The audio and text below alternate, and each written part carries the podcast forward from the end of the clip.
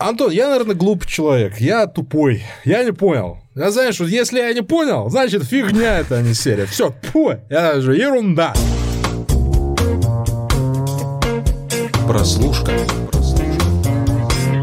Всем привет, друзья! Это снова подкаст «Прослушка» от онлайнера, его ведущие Ворчун и Карандашик. Шучу, конечно же, Андрей Марьянов и Антон Коляга, но по моему настрою Тут вы... Новый вариант мне, в принципе, тоже нравится. Вы поняли, что настроены мы сегодня серьезно, наконец-то обсуждаем серьезные темы. Поговорим о мультиках. Сегодня впервые за всю историю нашего подкаста. Почему впервые? как? Мы Рик и Морти обсудим. Рик и Морти это не, это не мультик, извини, это драматический сериал, поэтому не надо сравнивать одно с другим. А сегодня у нас сразу два мультфильма, вернее, их больше, скажем так, два тайтла у нас сегодня на обсуждении. Это э, мультсериал Invincible, он же непобедимый, он же неуязвимый. И Самый, самая шумная премьера этого сезона — «Любовь, секс и роботы», конечно же. Как там смерти? Ну, я предпочитаю все-таки Любовь, секс, секс, любовь, смерти. секс, смерти, Ром. Любовь, секс, смерть. Любовь, смерть и роботы, конечно же, друзья мои. А, антология короткометража, которая вышла вот совсем недавно, естественно, вот их мы и обсудим. Начнем, а, я думаю, все-таки с а, гораздо более глобального сериала, хотя бы, по крайней мере, по задумке, а, с Invincible. И я могу сказать, что это один из довольно неожиданно выстреливших проектов, по крайней мере, среди людей, которые его посмотрели. Если еще нет, я а, буду вам рекомендовать его сегодня. А чем он э, примечателен в первую очередь? Тем, что написал эм, э, комикс, по которому снят мультфильм э, Роберт Киркман, который придумал «Ходячих мертвецов».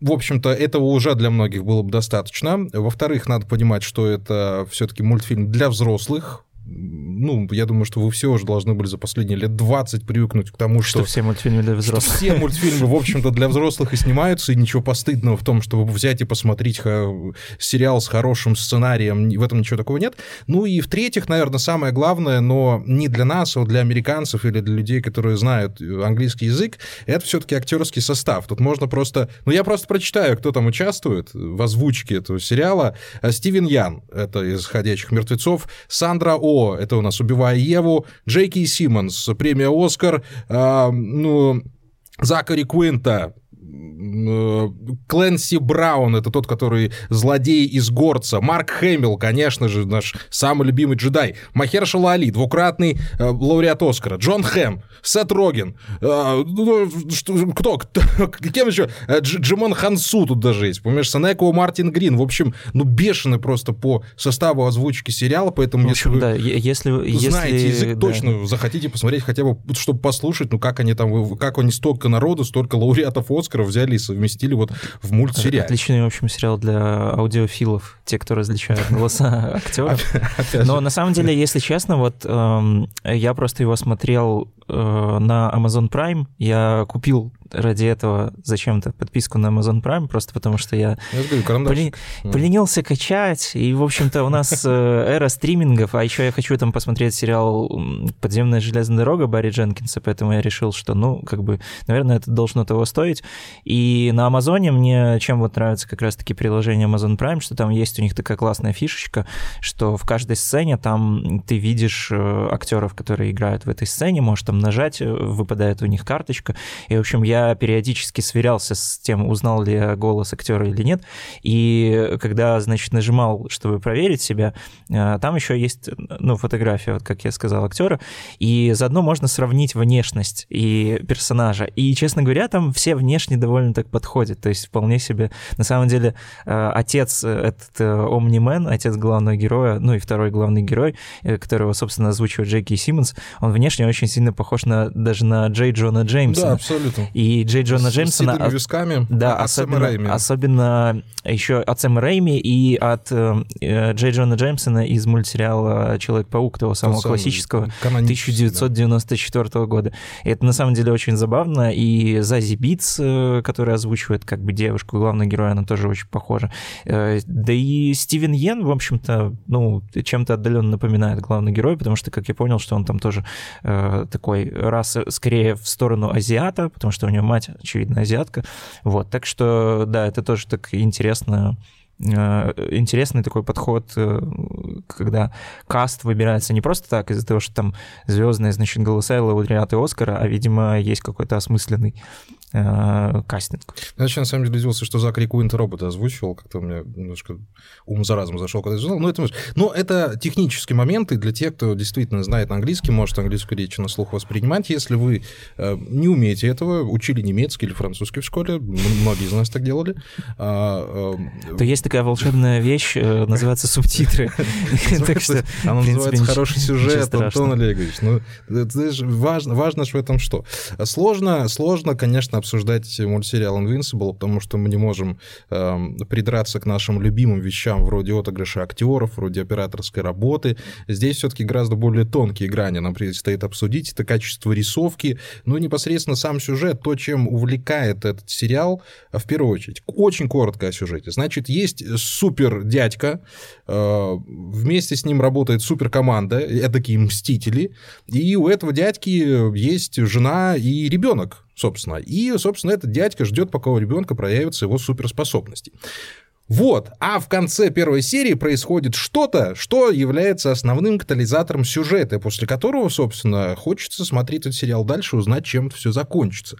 И ближе к концу, э, несмотря на, ну, некоторые, скажем так, довольно стандартные тропы, как комиксовые, так и э, мультфильмовские, все-таки хочется сказать, что у Киркмана и остальных сценаристов получился очень крепкий супергеройский сюжет, э, очень крепкая драма э, на взаимоотношения отцов и детей, да и в целом на вот этих вот ну, еще, еще не приевшихся проблемах супергероев, э, которым мне лично доставило большое удовольствие. Я ждал каждую серию, он выходил каждую неделю, то есть он буквально совсем недавно закончился, и каждая неделя 43-50-минутные выпуски доставляли мне удовольствие. Я его посмотрел залпом, и, честно говоря, тоже вполне себе получил то же самое удовольствие.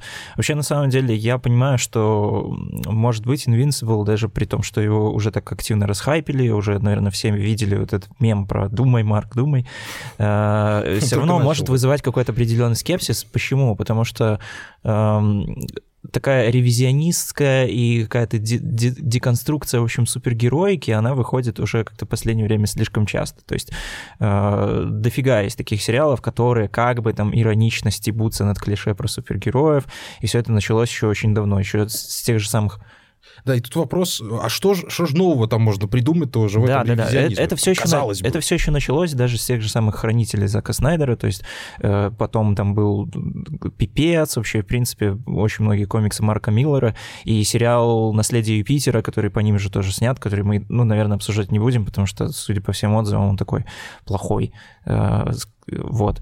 Пацаны, те же самые от того же Amazon Prime, то есть это все уже как-то было, и кажется, ну, блин, сейчас они опять будут стебать про то, что супергерои это на самом деле не супергерои, или там рассказывать, что у них есть тоже какие-то свои человеческие проблемы, это все, в общем-то, сто раз слышали.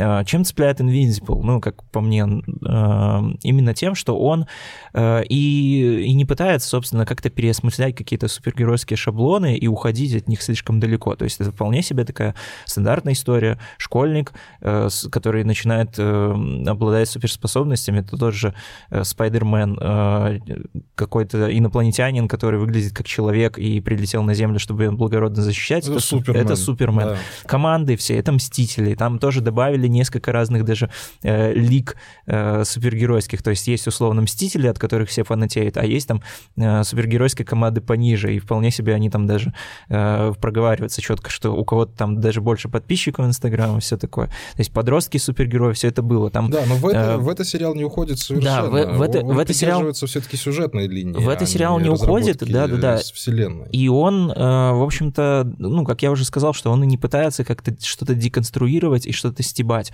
Он просто вот в этих э, супергеройских моментах, в этой классике, вот к тому, к чему мы уже, собственно, привыкли и знаем, он ищет какие-то совершенно новые грани. И вот это очень круто. Да, и действительно нас погружают в атмосферу, нам дают информацию, информацию, нам объясняют лор, но не делают на этом такой ну, задротский момент, когда, а вот так в нашем мире происходит, когда мы делаем вот это. Нет, нас уже поставили в определенные условия, и мы с ними соглашаемся. А, э, да, у меня есть небольшие вопросы, наверное, скорее к главному персонажу, пареньку нашему, который а, получает суперспособности. Мне казалось, что его слишком много отдубасили в этом сериале. А там очень много кого Даже, ну, его слишком часто. То есть ты сериал неуязвимо называется, знаешь, хочется, чтобы ему там хоть раз попали по лицу, и у него кровь не пошла. Вот, но его там... Кстати, сериал очень кровавый. Сразу предупреждаем, если вы не видели, даже иногда чересчур кровавый.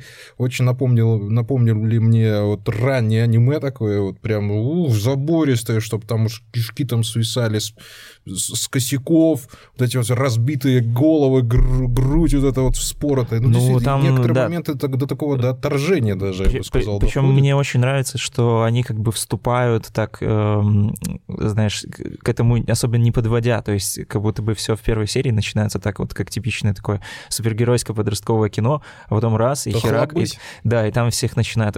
Финальный бой тоже очень довольно жесткий, особенно вот эта сцена там, где головой через поезд, это прям да жесть. Нет, да. в, так, в так, что, да. так что, в принципе, даже несмотря на то, что это все, конечно, анимация и условность, э, ну вот, вот здесь вот на самом деле вот в этих всех кровавых сценах и боях как раз-таки и прослеживается плюс, огромный плюс анимационных сериалов, просто потому что я не представляю, если бы э, Invincible был игровым, как бы это все выглядело. То есть либо это бы выглядело так, ну, знаешь, скорее как в сторону Диснея, то есть там, может быть, много кого били, но мало крови. Либо это очень много крови, но это бы уже как-то настолько приелось. И, и, в принципе, ну, в кино кровь, ну, лично у меня не вызывает никакого такого эстетического восхищения. Даже там, кто у нас самый мастер по выплескиванию красивой крови? Ну, ну как Снайдер какой-нибудь, например. Ну, какой Снайдер? Или, ну, давай, подумай еще, кого подумай. Еще, ну, да вспомнить, я не могу вспомнить. Тарантино у нас главный по крови. Да, Тарантино. Да, Тарантино и друг его Родригес. Тарантино, да, но все равно как бы мы уже у нас в этом плане есть какая-то планка, и мы все равно, скорее всего, либо будем сравнивать, что это, о, ну как у Тарантино, либо до Тарантино не дотянули. Или да. до того же Снайдера, если, если это Тарантино в слоумо. Ну и опять же, опять же, понимаешь, вот есть правильная комбинация вот между вот этим вау-эффектом, шоковым эффектом. Мне действительно понравилось, как они выполнили вот кульминационную сцену первой серии после титров. Хотя это против всех вообще законов. Я то ли не помню такого, то ли забыл, чтобы кто-то так делал, когда вот, вот именно в, в сцене после титров разворачивается, собственно, основной сюжет. Да, мы видели там сцены после титров и в Рике и Морти, совершенно уморительные. Э, да, да, господи, где угодно можно вспомнить сцены после титров, но так, чтобы они вот коренным образом влияли на сюжет. Я был к этому не готов. По крайней мере. Я думаю, что, может быть, кому-то из вас... переключал я... что-то? Нет, я, я, я смотрел, ну, смотрю историю, ну, титры, титры, смотрю, потому что место осталось, ну, что надо смотреть надо. Я, может быть, кому-то из вас даже впечатление испорчу, то, что вы уже будете ждать, что же там произойдет, но вот в этот раз давайте без спойлеров. Вот будем представлять, что вы не смотрели этот сериал, потому что, ну, у нас так себе к анимации относится, будем э, честны. Э, да у нас к игровым-то сериалам часто относятся довольно скептически, а тут еще мультик с, кро- с кровищей про супергероев. Да сколько же можно? Да, сцены после можно. титров, они еще служат такими хорошими крючками к следующим да. эпизодам. То есть это, таки, это такая очень э, классный, немножко старомодный сериальный прием, когда вот ты понимаешь, что, э, что тебя вот именно цепляют вот этой вот концовкой, типа вот, а, а выживет ли он, а, а что же будет там дальше? Хотя и, ну, как-то даже не настолько топорно, конечно, но интересно. Да, и слушай, ну, ты же знаешь, как короля, э, короля правит свита, решает свита, как это произносится правильно, я не, не помню. В общем, королю без хорошей свиты никак. Так и здесь. Вот несмотря на то, что персонажей очень много, каждый из них действительно это вот центр некоторых сюжетных поворотов, которые влияют вообще на твое восприятие всего этого сериала. Ну вот семью Грейсонов возьмем, да, там вот есть Марк, это наш главный парень, который неуязвимый, э, Дебби — это жена, и Нолан — это, собственно, главный э, Супермен. Как без спойлеров? Я не могу. Тяжело очень. И вот во взаимоотношениях между ними, в их развитии, в их вот этом понимании, что есть семья, стоит ли ради нее жертвовать жизнью, стоит ли ради нее жертвовать высшей целью, ну вообще, что такое там жизнь, когда она длится дольше, чем человеческая, и все такое прочее. Вот это я дав, давненько не встречал вот именно такого, чтобы можно было за 8 серий а, полностью составить психологические портреты персонажей, хотя реплик там не так уж и много. И особенно я тебе хочу сказать, что Дебби Грейсон, главная, главная героиня, жена Супермена, она действительно ну, один из моих любимых персонажей. Наконец-то это не... А, ну, как бы так сказать? Это и не подруга Супермена в классическом смысле, но и не подруга Спайдермена, знаешь, которую надо все время спасать. То есть она вот так вот ходит по грани между э, самоуверенностью, э, женщиной с крепкими стальными кахонос, но при этом женщиной все-таки хрупкой и любящей. И поэтому вот ее финальная трагедия, она действительно переживается немного иначе, чем судьбы других женских персонажей, потому что она действительно очень многое теряет при этом обретая некоторые моменты, обретая сына в, другой итерации, скажем так. Ну и э, я, я не могу сказать, что в восторге был, но я не ожидал вот именно такого вот глубокого копания вот в тему семьи вот именно отсюда, потому что ты все-таки ждешь кого-то Месилова в конце.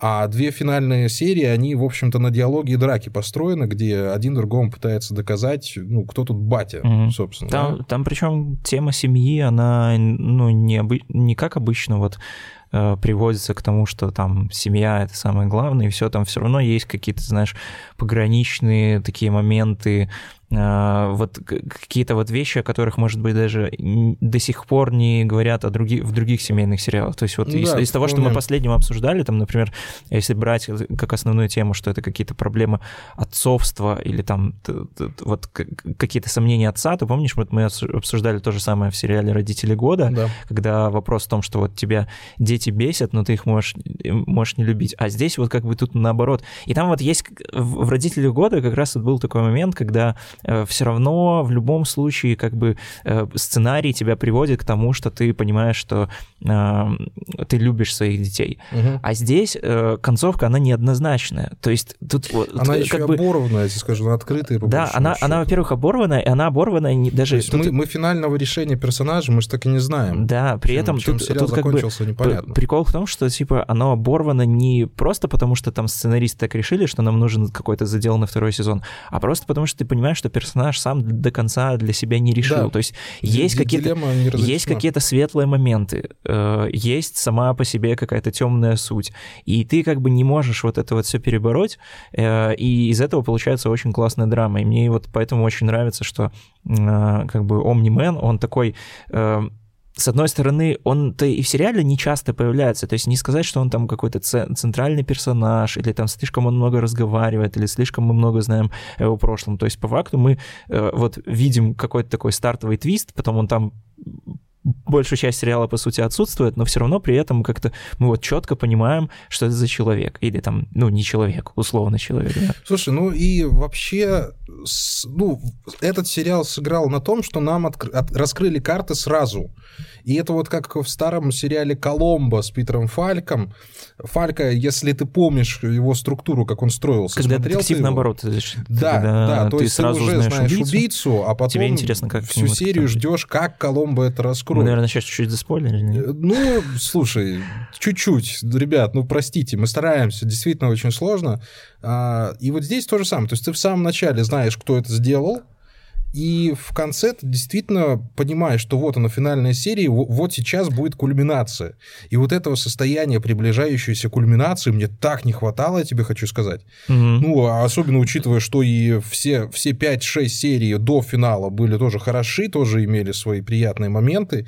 Но ты понимаешь, что все, вот сейчас начнется. И как оно начнется? Вот этот вопрос. Там... Как и что будет? Я очень давно его, вот прям мне аж сердечко, у меня аж мурашечки побежали. Ну да, там, там интрига интрига очень классно держится как раз вот на этих вопросах, как и почему, то есть ты, ты задаешься вопросами о мотивации персонажа, и это тебя удерживает. На самом деле, и в плане вот э, Марка, сам, самого главного героя, собственно, неуязвимого, там же тоже он не приходит к какому-то окончательному решению вот в самом конце. То есть в любом случае, э, с одной стороны, батя есть батя, а с другой стороны, блин, да. но он причинил как-то достаточно травм, и все равно он, все равно все не сводится вот к такой, типа, Люк, я твой отец, или да, что такое, ну ни к примирению, ни к окончательной ссоре. Да. Слушай, депрессивный финал остается в конце, потому что мы видим все последствия того, что произошло, и вот этот э, сюжет через телевизионные репортажи, обожаю mm-hmm. вообще, когда это делают.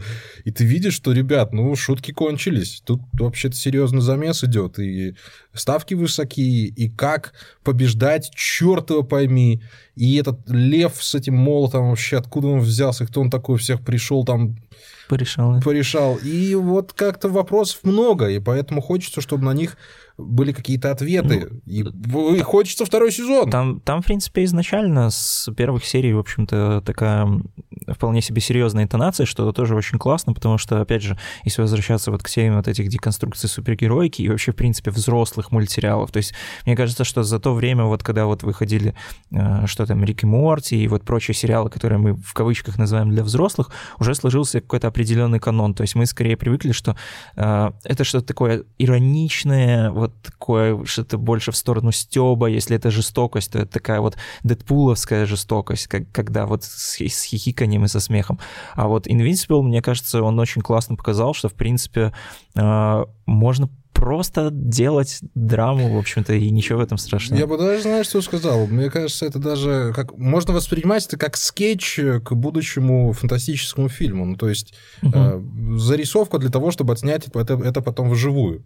Если вот так свой мозг еще настроить, то, в принципе, вы посмотрите восьмисерийный фильм и хуже от этого не станет. Учитывая то, что, кстати, оригинальный комикс, он более угарный был, насколько я знаю, потому что я так чуть-чуть почитал и посмотрел, там скорее что-то больше в сторону вот такого вот подростковых тем, чего-то такого coming of age, вот такого, то есть там больше Марк Грейсон разбирался со своими школьными проблемами. Здесь они тоже есть, но они как-то так не ярко выражены. То есть, ну, понятное там дело, там... больше было. Да, там, там здесь в сериале, в общем-то, от этого все осталось, только э, какие-то вот такие классические спайдерменовские мотивы, как там перед девочкой э, одновременно ухлестывать и мир спасать, и вот что-то в этом духе. Да, ну, я думаю, вы вполне себе поняли, что сериал Invincible более чем стоит просмотра, особенно если вы увлекаетесь супергероикой, если вы любите крепкие драмы, если знаете английский и хотите послушать на супер актеров, то ну, это ж это же не состав, это ж составище! Ну вы ж поймите, это ж ну когда еще столько голосов в одном месте там можно услышать.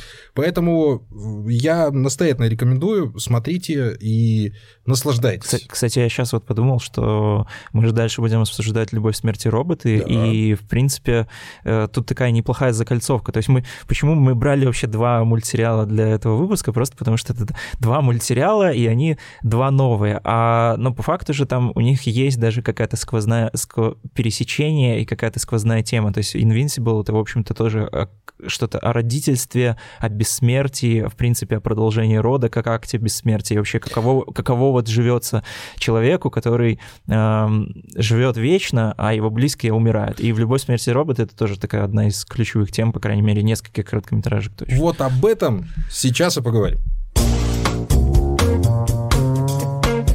Прослушка. Что ж, друзья, продолжаем наш не совсем обычный подкаст э, и переходим к самому лаковому кусочку нашей программы. Это сериал «Любовь, смерть и роботы» второму сезону этого сериала. Первый мы обсудить никак не могли, потому что подкаста еще не было в живых. А вот второй, который закончился, вернее, начался и закончился вот буквально на этой неделе, когда мы записываем наш подкаст, а, на свежую голову надо бы и осмыслить. Антон, я вот хочу, чтобы ты представил этот сериал, потому что хочу. Ну, в общем-то, мне кажется, что «Любовь, смерть и робот» — это такой сериал, который особо представления не нуждается. Там первый сезон вышел в конце 2019 года и как-то очень быстро стал культовым. Э, честно говоря, для, для меня этот феномен до сих пор такой немножко загадкой остается, потому что э, это скорее такой пример больше грамотного маркетинга, чем действительно каких-то выдающихся художественных достоинств. Хотя в первом сезоне, я думаю, что никто не будет спорить с тем, что были классные серии. Ну, среди 18 аж а короткометражек. Да, там э, не так уж сложно найти э, хоть одну классную. И, в принципе, если так вот как-то охладить немножко пыл и мыслить э, в масштабах и в соотношении, то 2-3 действительно выдающихся серий на 18 — это не так уж много много. Вот за что ругают больше второй сезон, из-за того, что там как-то меньше серий, классных. Но, в принципе, их, если подумать, их столько Все же. равно 2-3 Да, про- просто Да. с- самого количества серий меньше. Но на самом деле, в любом случае, э, вот я уже сказал, что это больше какая-то такая маркетинговая история про любовь, смерть и роботы, потому что всегда в год выходит, ну, огромная куча короткометражек, и их, наверное, выходит даже больше, чем пол- полнометражных фильмов, потому что те режиссеры, про которых мы еще вообще знать не знаем, и особенно режиссеры-аниматоры, они очень часто тренируются, в общем-то, сначала на короткометражных фильмах, но их никто не смотрит, просто потому что как бы не очень понятно, не очень понятно Что- вообще... что- что дальше делать? Да, что, что дальше делать? Где, где вообще начать с того, что где вообще искать эти короткометражки? Их не показывают в кино, очевидно. Даже если там бывают и выходят какие-то ретроспективы, то они приурочены к какому-то определенной сборной теме, которую тоже еще надо найти, и прокачки этим заниматься не очень-то и хотят. То есть это как бы мало, это непонятно, что вообще это законченная история, это незаконченная. То есть короткометражки это считается как немножко таким второсортным кино. Давай Хотя- скажем так, стартовым. Вот я бы скорее стартовым. Ну, потому что мы стартов- очень много фильмов и мультфильмов знаем, которые Да, ну смотри, с стартовым, я имею в виду, что Э. типа стартовым, конечно, это для индустрии и для самого режиссера. а допустим. если говорить для зрителя, то это как бы что-то вот такое непонятное, и причем вроде бы все при этом знают, что есть классные короткометражки. Я думаю, что каждый там вспомнит, э, что он там видел короткометражные мультфильмы классные, и фильмы. Это, в общем-то, и даже та же самая советская анимация, то есть если там взять те же, да, что угодно, ну Да «Ёжик погоди, тумане», Простоквашин, слушай. да, Ежик в тумане. Это же все короткометражные мультфильмы. То есть, не сказ... то есть, мне кажется, что у короткометражек в вот в такой вот в зрительском восприятии кино примерно такой же статус, как у, у документального кино. То есть все знают, что это что-то есть классное, есть классные авторы, это можно посмотреть, е- там есть действительно свои шедевры, но как к этому подойти, да черт его, в общем-то, знает. То есть, И, вот, иногда- и вот, по, по Да, сути, и- Netflix нам э, сделал Netflix такой примерно показал, подарок и сказал, ребята, вот так можно смотреть короткометражные мультфильмы. Мы вам даем их пачку, сами выбираем, сами там э, предлагаем вам выбор, и вы их смотрите, делаете из этого хайп, всем нравится, мы получаем просмотры и баблес, вы получаете удовольствие. Все, в общем-то, в выигрыше оказываются, Да. но, но, как же я ненавижу этот... Как же я его ненавижу, этот сериал. Вот именно за это, Антон Олегович, я тебе хочу сказать, что по-другому я не могу к этому относиться. Я в своем блоге совершенно разнес первый сезон, не написав о нем ни строчки. Ну, вернее, я выпустил пост, написал э, оторванную совершенно от мира э, историю, и сказал, что вот на прочтение вот, вот этого поста вы потратили гораздо больше... Вы из этого поста узнали гораздо больше, получили больше эмоций, чем от просмотра 18 серий а, люб- любови с, любви, смерти и роботов. Мне кажется, что вот за всем вот этим мэшапом и теряется, собственно, суть искусства. А, Потому что короткометражка, она не может идти в таком большом потоке. Либо она должна по- подчиняться какой-то одной цели, вот как было в аниматрице. Потому что с аниматрицей мы не можем не сравнивать, потому что это был первый всемирный, скажем так, альманах вот этих вот короткометражных фильмов, связанный одной темой, но нарисованные в совершенно разных ам, стилях. Здесь же нам вроде как заявляют, да, любовь, смерть и роботы, так или иначе это все присутствует, но, судя по всему, этого лично для меня мало. Потому что если мы разбираем там э, какие-то сквозные сюжеты, они то есть, то их нет. Если мы разбираем качество анимации, да блин, да покажи мне сейчас хоть один мультик с плохой анимацией, ну, на таком уровне хотя бы, скажем так. Но если там бабки в это все вкладываются. Ну, Кого да. сейчас удивишь тем- хорошей Тем более, на анимацией? самом деле, мне кажется, что э, оценивать анимацию, это, ну, лично для меня, это что-то из разряда оценивать актерскую игру, то есть тут скорее... э, Это знает Не мо- Фрэнк Запа сказать говорить о музыке то же самое, что танцевать об ну, архитектуре. потому что, потому что Совершенно вообще, ш- что, в принципе, значит плохая анимация? То есть, как бы, мне кажется, даже если это мультфильм, который вот нарисован просто от руки в пейнте, и там какие-то квадратики двигаются, это все равно какой-то более-менее авангард, Вот. и можно сказать, что это вполне себе стиль. То Правильная есть, есть, мысль. есть Так. такой аниматор по имени Дон Херцфельд. Он, он примерно такие же мультфильмы делает, и вполне они себе считаются как шедевром. Точно так же, как и обсуждать актерскую игру, мне кажется, что, ну, если ты профессиональный актер, и если ты долго этим занимаешься, то если ты плохо сыграл в фильме, то, скорее всего, это просто тебе режиссер не так объяснил задачу, что именно тебе нужно сыграть, либо персонажа твоего не так прописали, Стало как быть, нужно. к чему мы приходим? Что главное в короткометражках — это сюжет и степень вовлеченности тебя в эмоциональном плане, потому что очень сложно, а с другой стороны, может быть и гораздо легче захватить внимание э, зрителя, когда произведение длится 7-10 минут, особенно когда это действительно качественная анимация. И вот в плане сюжетов э, во втором во втором сезоне любови, люб- любови, любви, смерти роботов очень Любовь большие, Ивановна очень большие, да. Слушай, ну вот пройдемся просто давай по эпизодам, их всего 8, их немного. А, по афишному даже пойдем списку, потому что они там рейтинги сердечек расставили сни- снизу вверх. Я тоже составлял, кстати, Да, от худшего к лучшему. Ну, давай посмотрим. Ну, в «Бункер» с Майклом Би Джорданом.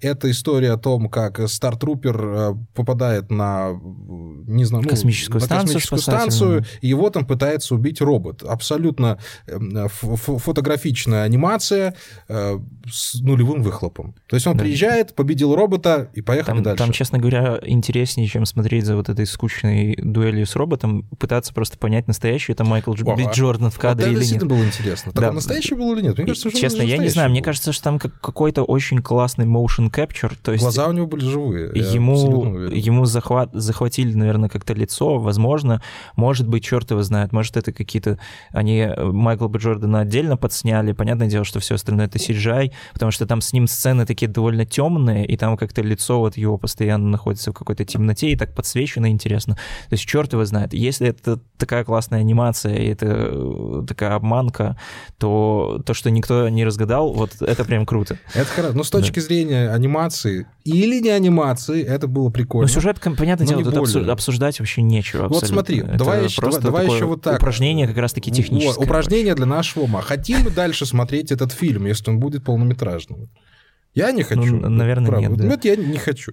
Дальше идем. Автоматизированная клиентская служба Automatized Customer Service про пожилую женщину, которую пытается убить ее пылесос. Блин, Антон, ну слушай, ну да Стивен Кинг, собственно, про это даже сам собственный фильм снял. Не помню, как он называется, когда электроприборы и, в первую очередь, эм, фуры пытались убить э, посетителей автозаправки. Помнишь такой?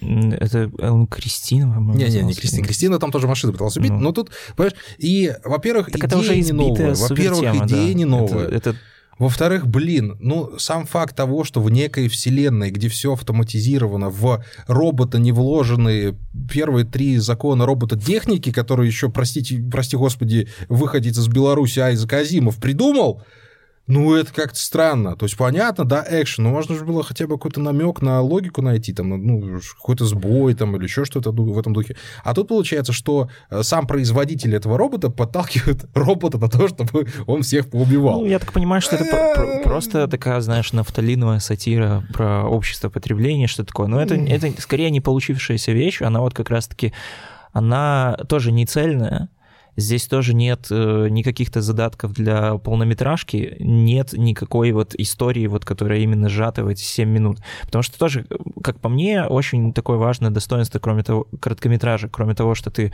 э, можешь э, ее оценить с точки зрения, хочу ли я смотреть эту историю дальше, есть еще второй момент, когда ты вот все получаешь за 7 минут, когда ты понимаешь, что вот, вот, вот эти 7 минут, вот это, конечно, было мало, но настолько круто, что хочется вот этот вот бриллиантик, э, вот эту вот песчиночку ее аккуратненько поставить за стекло, и все, и больше к ней никогда не прикасаться. Это вот такое же примерно ощущение вот от классных сериалов, которые заканчиваются вовремя, когда ты думаешь, слава богу, все, больше не надо, пожалуйста, не надо трогайте, Декстера, мы не трогайте эту историю. да. Хватит.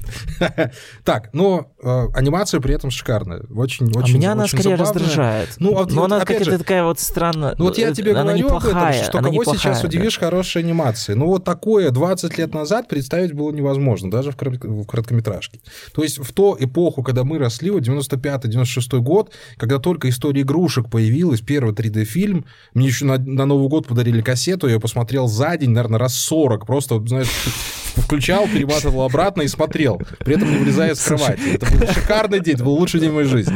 Я, слушай, я придумал, кстати, только что сюжет для короткометражки, когда тебе дарят на день рождения, ой, на Новый год кассеты с историей игрушек, ты пересматриваешь их 40 раз, и твой видеомагнитофон бесится от этого и пытается тебя убить. Да. Ну так вот, поэтому здесь уже реально вкусовщина. То есть, да, гипертрофированные чер- черты лиц, прикольный дядька с ружьем, усатый, ну, в общем-то, как-то, ну, такой. Да, давай дальше. И к теме Нового года мы тоже красиво подвели. Это, конечно, самый короткий эпизод второго сезона. По всему дому про то, как брат с сестрой маленькие встречают Санта-Клауса и понимают, что Санта-Клаус не тот, кем кажется. Кем кажется да. да как Классный. Мне, мне, в принципе, нравится эта серия. Вот Она это, такая... да, тут я смягчусь. Вот, как, э, гиль, э, то, что мог бы, в принципе, придумать Гильермо Дель Торо, если бы он работал в Pixar. Более вот, чем, вот абсолютно более чем. бы. Только у него еще глаза бы были в ладонях, скорее всего. Ну, А, да. Без этого никак не обойтись. Ну, э, я думаю, тут спойлерить довольно сложно, потому что там всего 7 минут. Дети спускаются вниз, видят там... э, Видят, о, блин.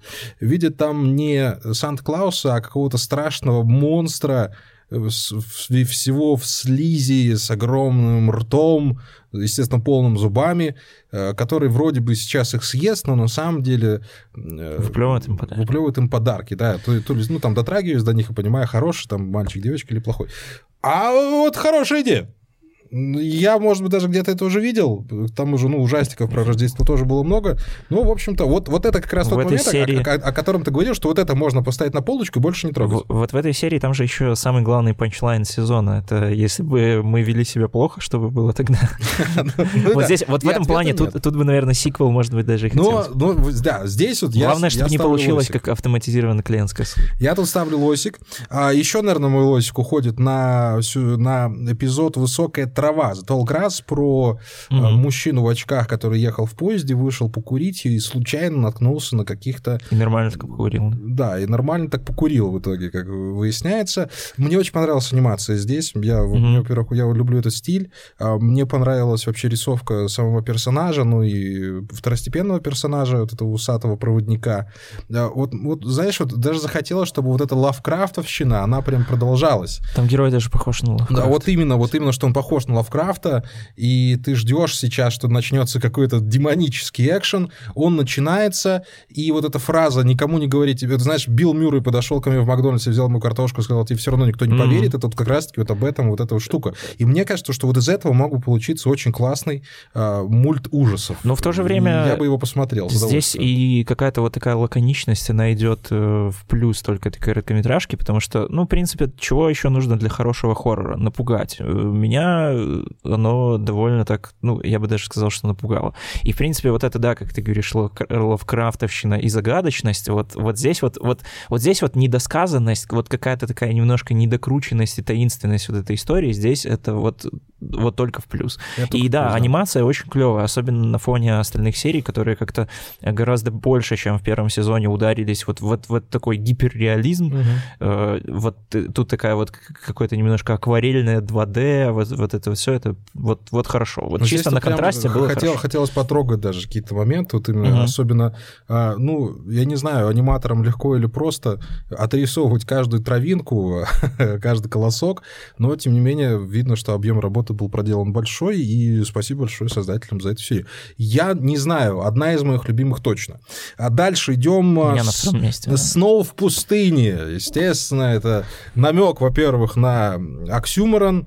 Ну, хотя, почему оксюморон? Снег-то в пустыне так Ну, просто игра слова там Snow in Да, the Dead. Snow in the Desert, и, конечно, отсылочка, наверное, на Джона Сноу, который все никак не помрет. В общем-то, здесь история про дядьку, э, за кахоносами которого Что охотится. слово? Как- Ну, кахонос это по-испански. Что- Ну, а. тестикулы, блин, ну, кахонос. А.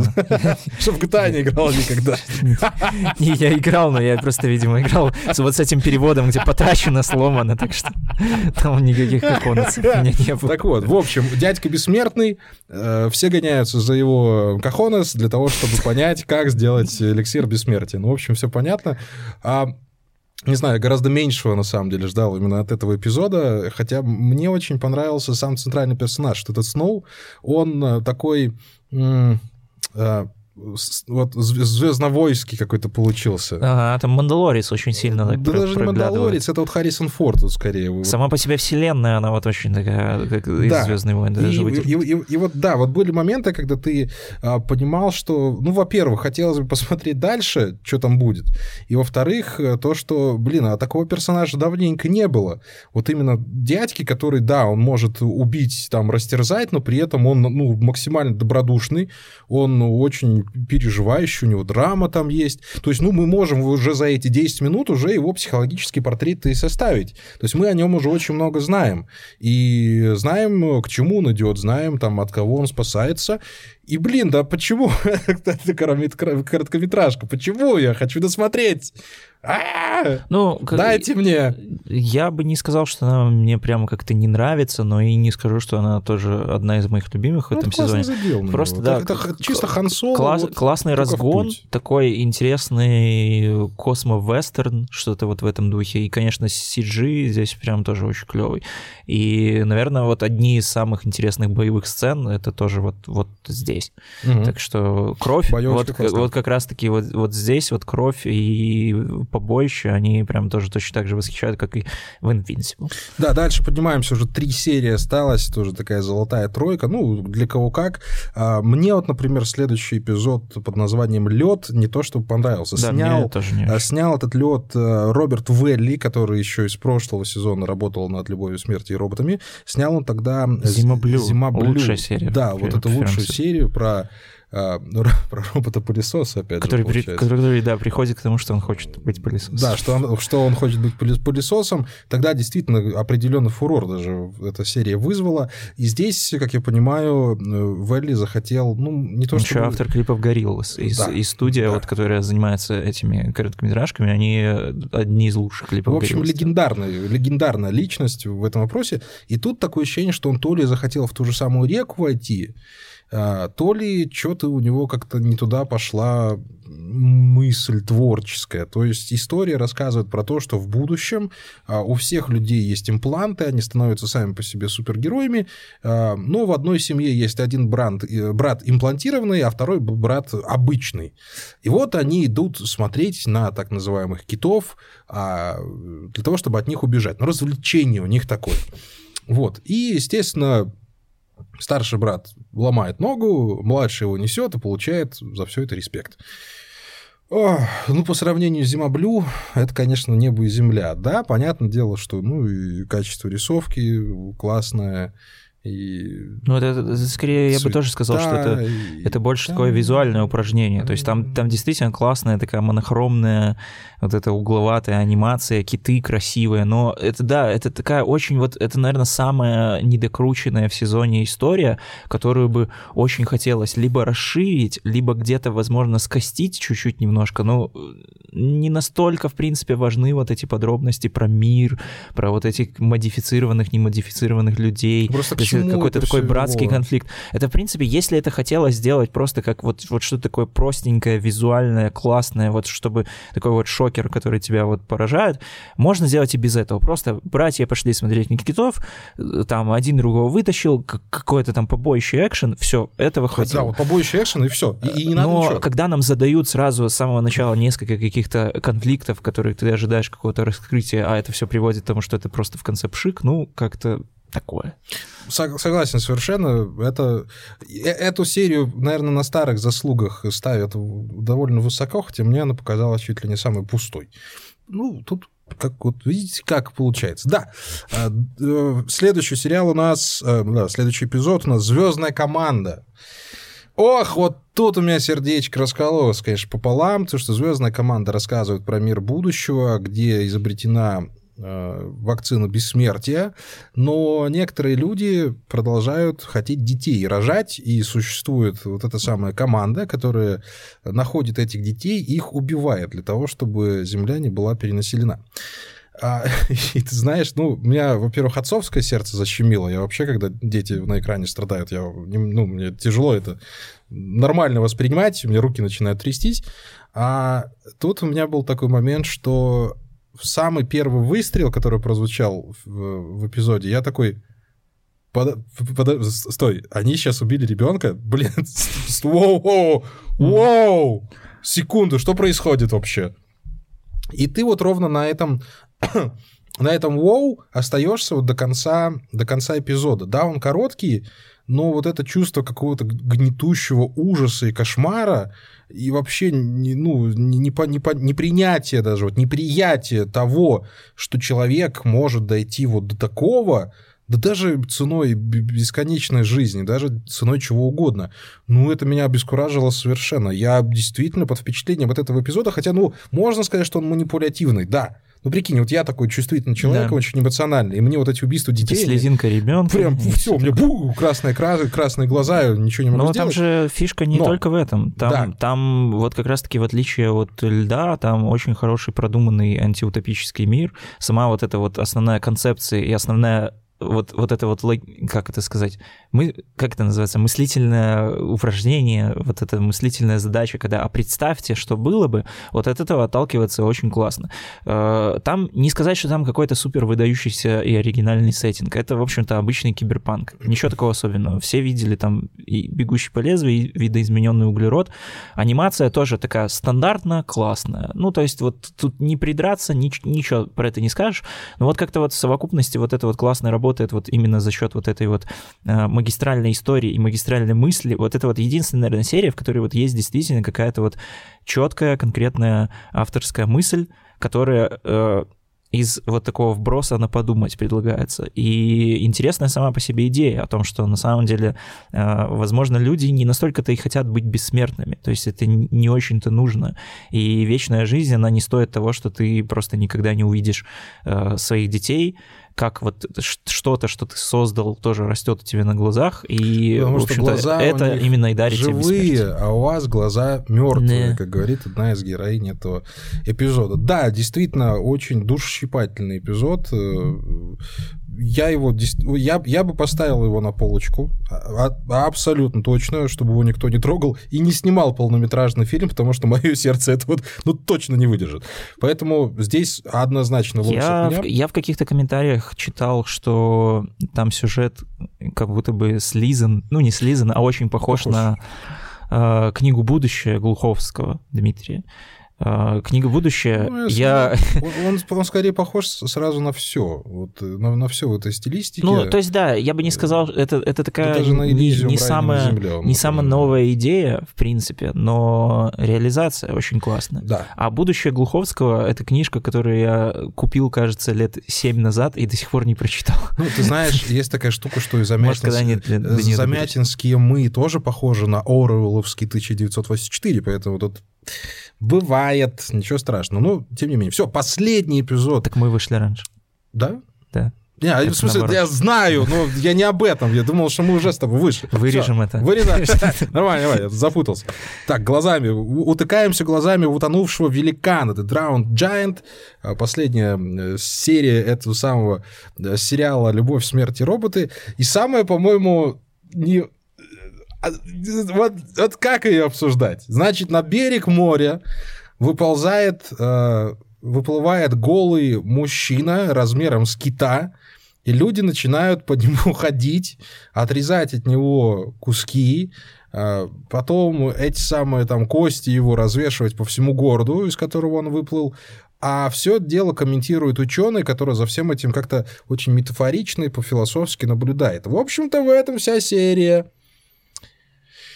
Антон, я, наверное, глупый человек. Я тупой. Я не понял. Я знаю, что если я не понял, значит фигня это, а не серия. Все, пу, это же ерунда. Ну, Объясни мне тупому. Ну, это, знаешь, такая вот э, очень абстрактная серия, поэтому тут, мне кажется, она из не из тех вообще, в принципе, историй, где нужно что-то понимать или не понимать.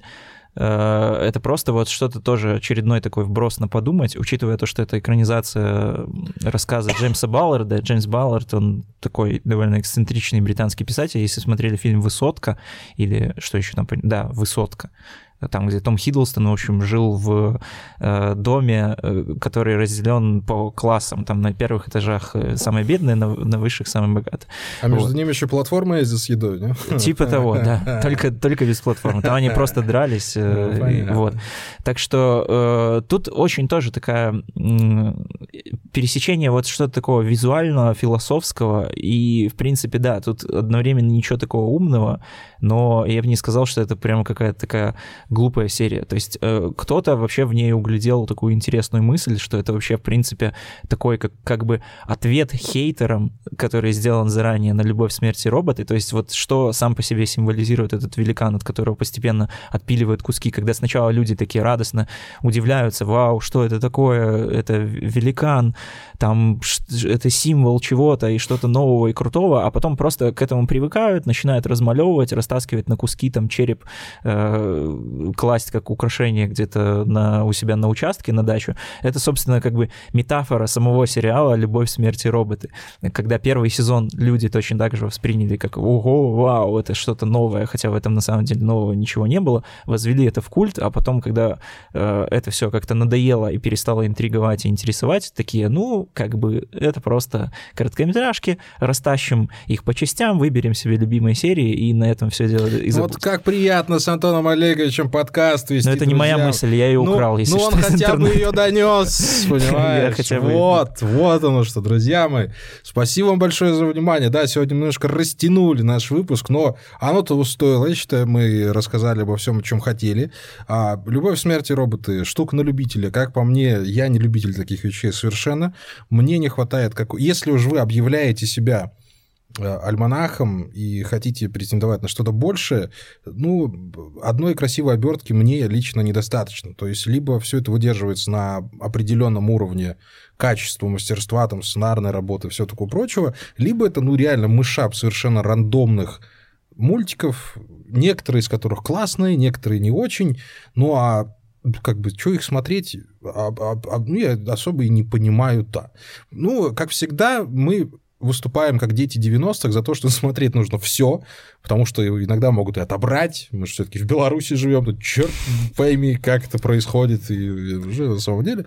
Поэтому э, все, что на любителя, надо попробовать самому, чтобы да, понять, либо стать любителем, ты или нет. либо им не ну, стать. Я бы, наверное, не, не знаю, честно говоря, я тоже не настолько прям вот как-то радикально настроен, и не скажу, что мне это не нравится, просто я э, не очень понимаю сам вот этот формат. В принципе, тут во-первых, нет ни, ничего особенного в том, что собрать какие-то короткометражки, которые уже ко второму сезону не настолько даже сильно подчиняются какому-то общему концепту, и там вот какая-то вот эта кураторская рука Дэвида Финчера и Тима Миллера, э, она заме... все менее заметна, то есть как будто бы тут есть ощущение, что авторам после удачного первого сезона просто дали полную свободу, типа делайте, что хотите, и там как бы уже большинство даже и забило. В некоторых эпизодах там непонятно, ну, это там... 8 из них забило, потому что было 16, стало да, 8. Да, нет, там, в смысле, даже, да, даже те, которые 8 остались, там некоторые, то есть там есть серии, в которых даже непонятно, это, это что, это вообще про смерть, про любовь, про роботов, про секс, что это, потому что ничего из этого там нет. То есть ли, либо кто-то углублялся вот в какую-то одну тему, то есть если «Мертвый великан», это, собственно, серия чисто про смерть, там, там нет ни роботов, ни, ни любви, вот, а, а где-то вот просто про любовь, а где-то просто про роботов. В общем-то, ничего, в принципе, плохого я не вижу в том, что в том, что этот проект есть. В том, что этот проект есть, потому что популяризировать короткометражный формат тоже нужно. Нужно смотреть короткометражные фильмы, давать им шанс, потому что из них, э, как мы знаем, вырастают потом очень классные режиссеры, как, например, тот же Нил Бломкамп, режиссер э, «Район номер 9». Ну, давай скажем, что Нил, он все-таки пока что режиссер одного фильма. Да, одного фильма, но он потом... Вот, но он мастер он, он, видите, разочаровался после того, как э, у него неудачный второй фильм и третий тоже, и ушел в короткометражки, и как раз короткометражки, они более концептуальные и даже чем-то поинтереснее точно, чем «Элизиум» и «Робот по имени Чапи». Вот, я даже помню, что донатил Нилу Бломком по э, деньги на новый фильм, из тех, который должен вырасти из тех короткометражек, там что-то типа 20 канадских долларов, а после того, как они собрали деньги, он мне любезно их вернул и дал какой-то ключ э, к игре в Steam, что-то такое. То есть О, это, это было мило. прикольно. Надо чаще донатить. Да, друзья мои. Как всегда, спасибо вам большое. Оставляйте ваши лайки, комментарии. Мы все стараемся читать.